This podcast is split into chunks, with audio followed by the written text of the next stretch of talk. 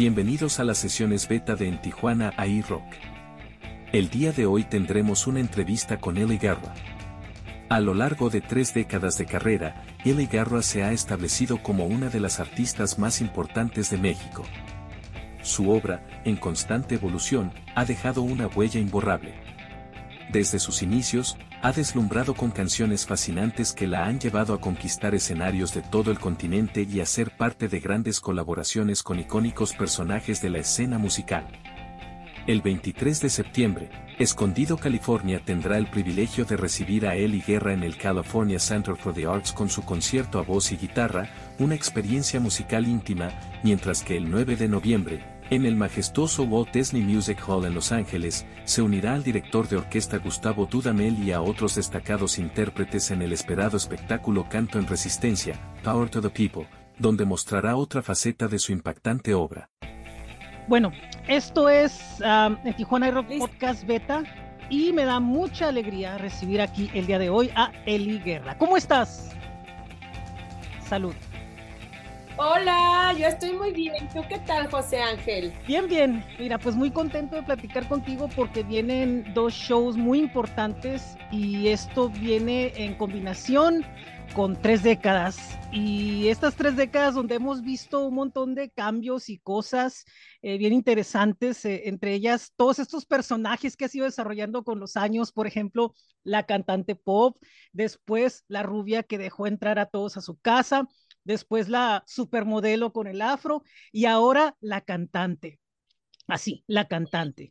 Y em, en estos vienen estos dos eventos en California que son muy importantes y con los que has mencionado que buscas crear una conexión mucho más eh, íntima con quien te escucha.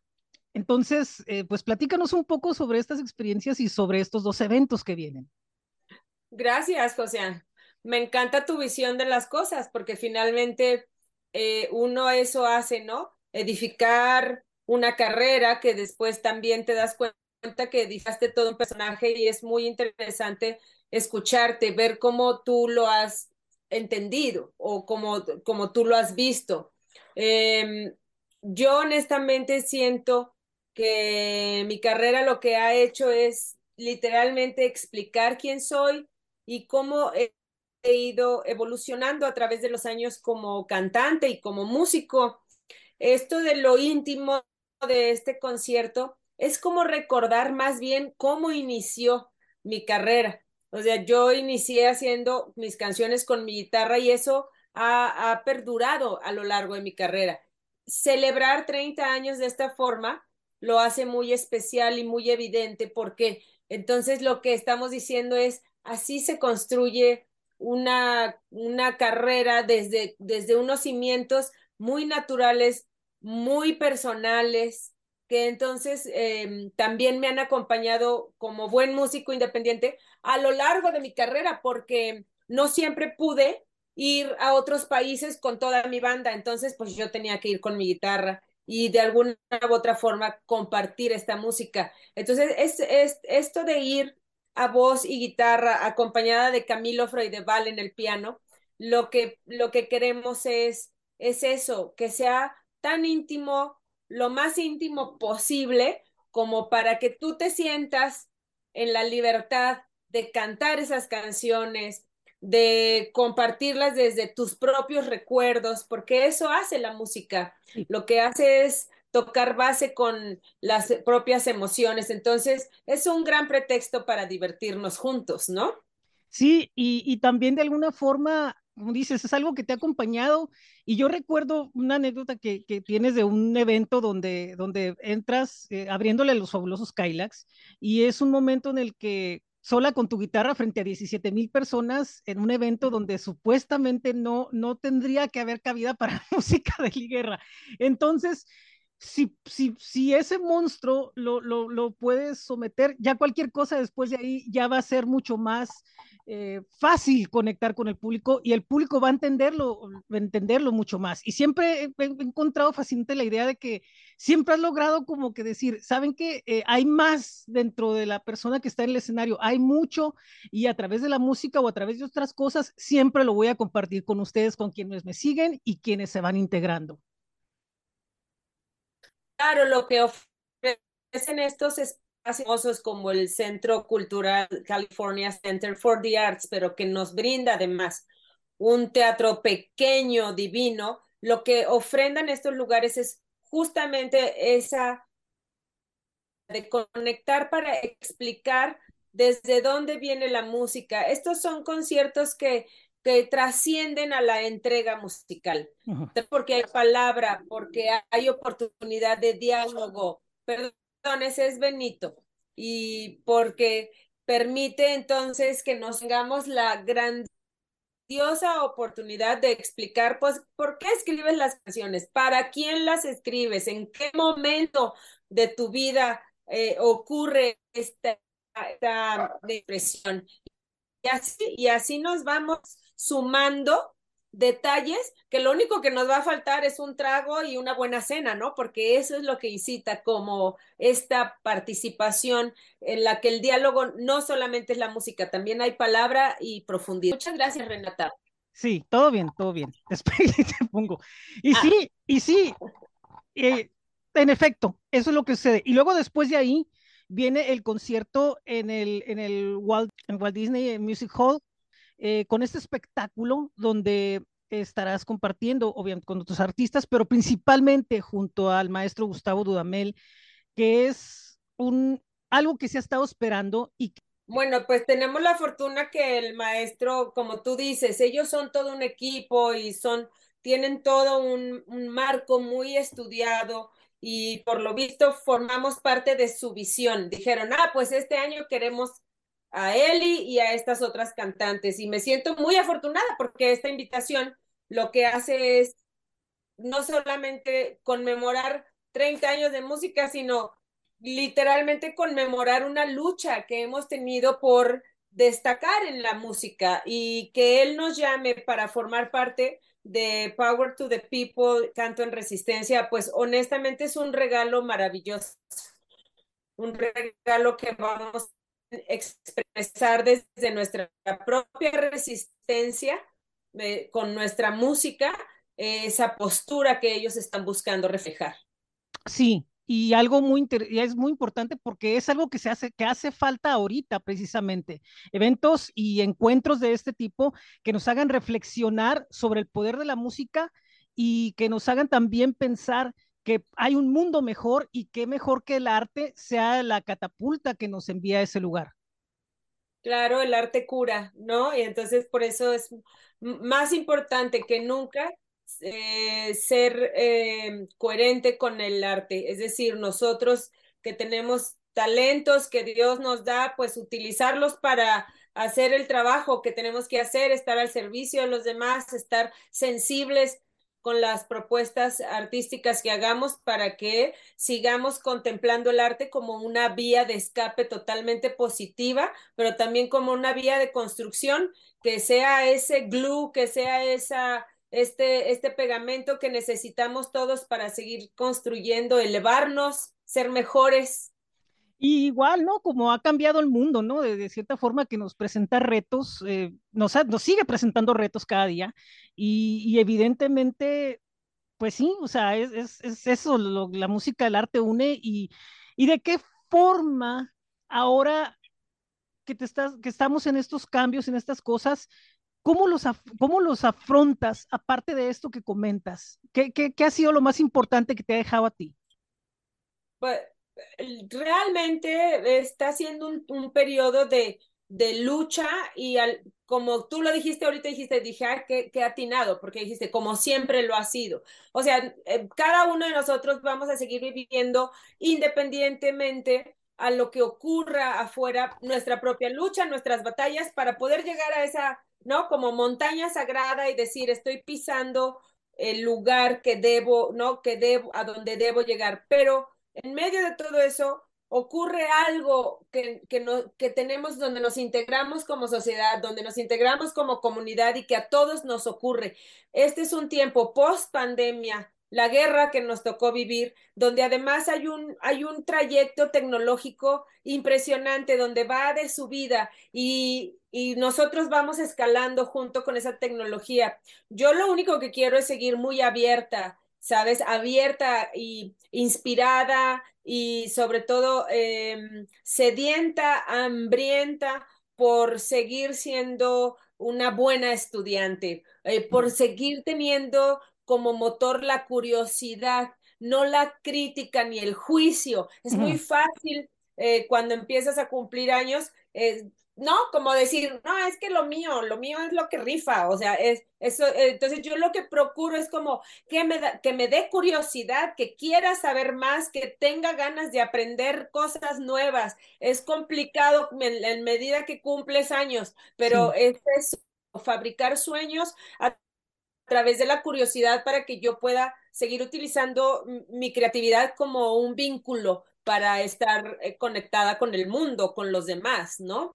Pero precisamente también yo creo que si vas teniendo años y vas adquiriendo esa sabiduría, pienso yo, que tú te das cuenta de lo que hiciste antes y de que ahora lo puedes vivir de otra forma como más plena. Entonces, eh, yo siento que es como que esa ventaja que hay también. Sí, claro, porque ya estás sobre terreno más firme. Y ahora lo dices de manera bellísima, porque em, algo que a mí me encanta también es, es mirar a las nuevas generaciones desde un lugar absolutamente eh, de respeto y admiración. O sea, eh, unas ganas de aprender de ellos también, mm, mm, sabes, lo dije antes, no con juicio, sino con curiosidad y con el deseo de, de tener un aprendizaje nuevo. Es como, no sé si a ti te ha ocurrido, yo tengo sobrinos pequeños, mi, eh, ya soy tía abuela, por cierto, y entonces, mientras veo crecer a estos bebés, agarran un celular y ni, ni, ni agarran el iPad,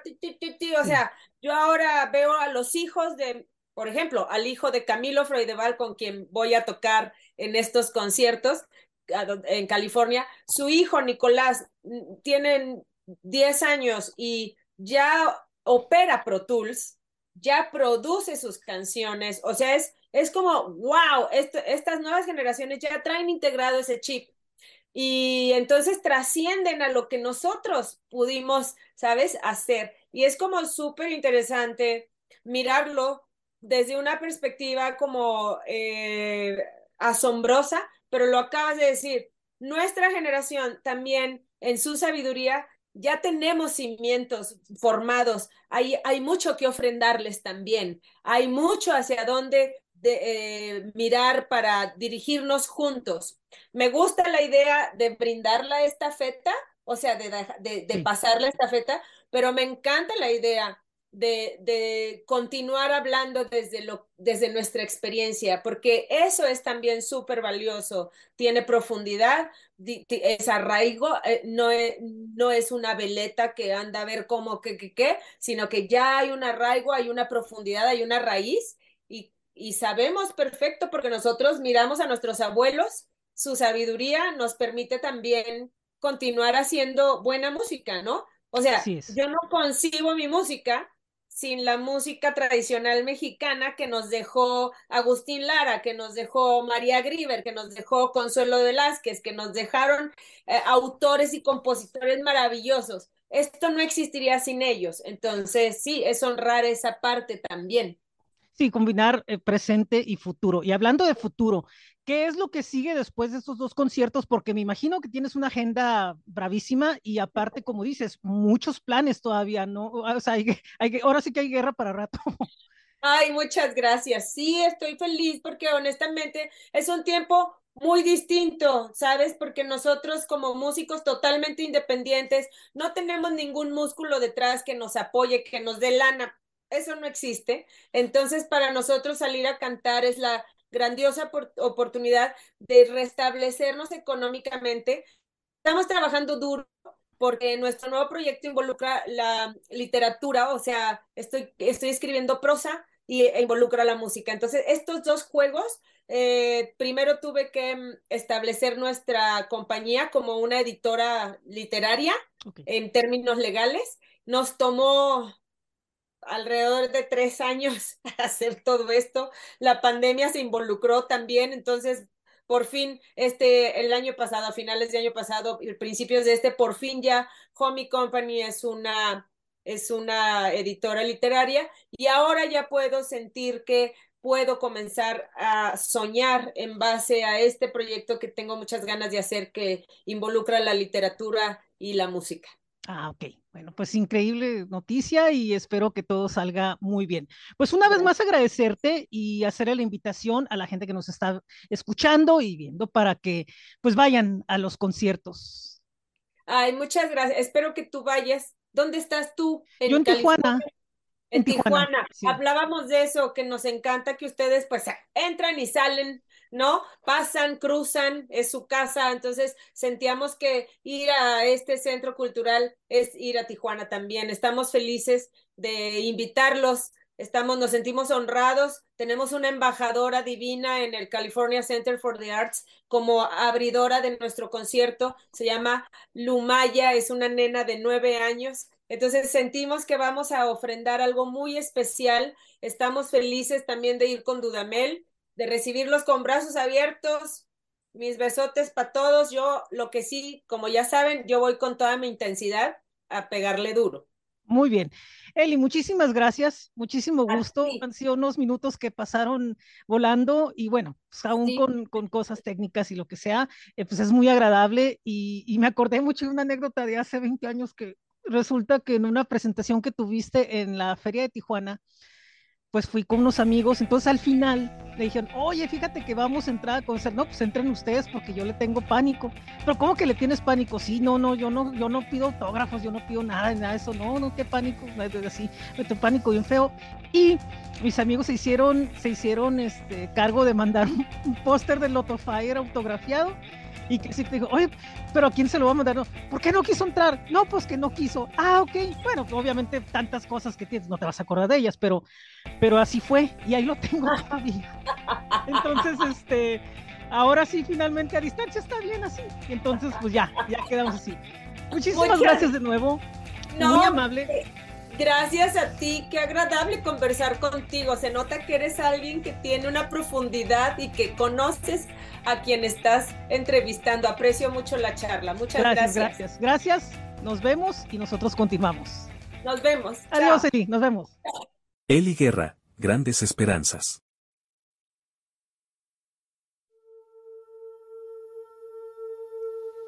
¿Qué brilla cuando el sol se ha apagado? ¿Qué luz nos guía? Cuando hemos comenzado a amar, se aquieta el sentimiento de pérdida, pero comienza el caos. Insufrible tarea por convencer, por crear espacios en común. Después, cuando ya nos hemos acostumbrado. ¿Y qué brilla cuando el sol se ha apagado? ¿Qué brota de un alma oscura? De un corazón quieto la verdad asoma su filo y las ganas pacientes se acaban. Pero hay una luz. Yo sé que hay una luz. Cuando todo, inclusive, es más que inquietante.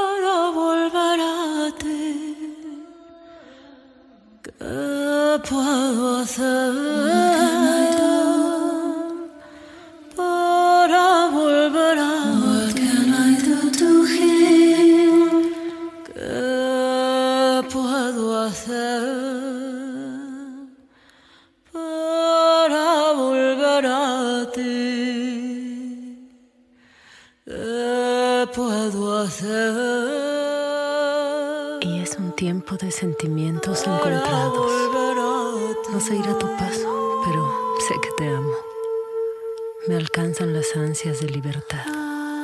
Me enfurecen las cosas tranquilas. Me he vuelto a ti, pero ya te has ido. Es absurdo todo. E inclusive es más que inquietante.